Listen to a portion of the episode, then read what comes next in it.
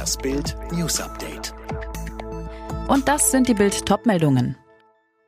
Suche nach den Schuldigen, Krawallalarm beim Corona-Impfgipfel. Weil die Kritik am schleppenden Impfstart, den Lieferschwierigkeiten einzelner Hersteller und den Problemen bei der Terminvergabe nicht abreißt, trifft sich Kanzlerin Angela Merkel mit den Ministerpräsidenten, Bundesministern und Vertretern der Pharmabranche, um über die Lage zu beraten. Zoff ist vorprogrammiert.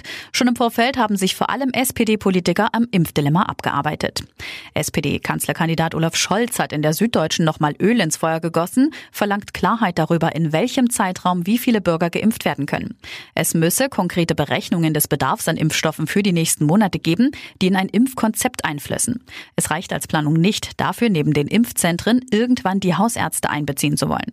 Das scheint mir als Konzept zu sehr aus dem Ärmel geschüttelt zu sein, so Scholz. Die weiteren Entwicklungen lesen Sie auf Bild.de.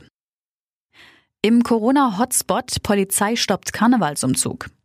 Karnevalsirrsinn in Yüxen im Kreis Schmalkalden-Meiningen. Während das RKI dort am Sonntag eine 7-Tage-Inzidenz von 340 meldete, zogen fast 100 bunt verkleidete Narren durch den Corona-Hotspot. Die Polizei löste den verbotenen Umzug auf. Die Landrätin kündigt harte Strafen an. Eigentlich wollte Yüxen am Sonntag Lichtmess feiern, wie jedes Jahr einen riesigen Umzug veranstalten. Doch der örtliche Karnevalsverein JKC hatte die Veranstaltung wegen der Corona-Pandemie längst abgesagt. JKC-Präsident Daniel Kaiser Kaiser bedauerte die Absage in einer Videobotschaft, die auf Lautsprechern in den Ort übertragen wurde. Wir werden deshalb stiller feiern und alles für ein schnelles Ende der Situation tun, appellierte Kaiser an die Einwohner zu Hause zu bleiben. Er fand offenbar nicht bei jedem Gehör. Und jetzt weitere Bildnews.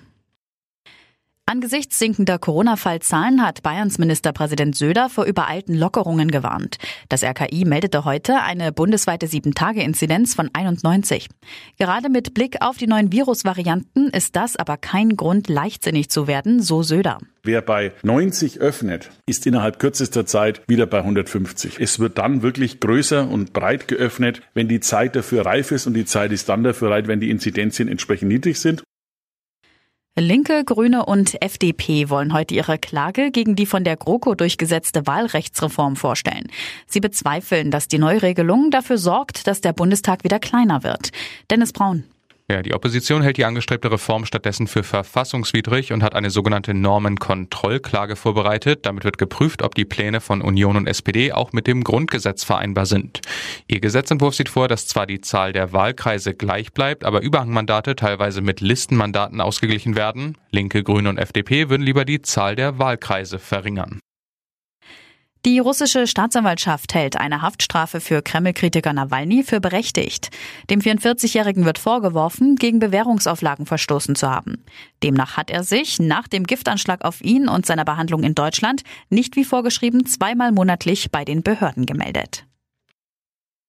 Die Lufthansa hat den bisher längsten Non-Stop-Flug ihrer Geschichte durchgeführt. Von Hamburg aus wurden Wissenschaftler zu den Falklandinseln gebracht. Darunter die neue Besatzung des Forschungsschiffs Polarstern.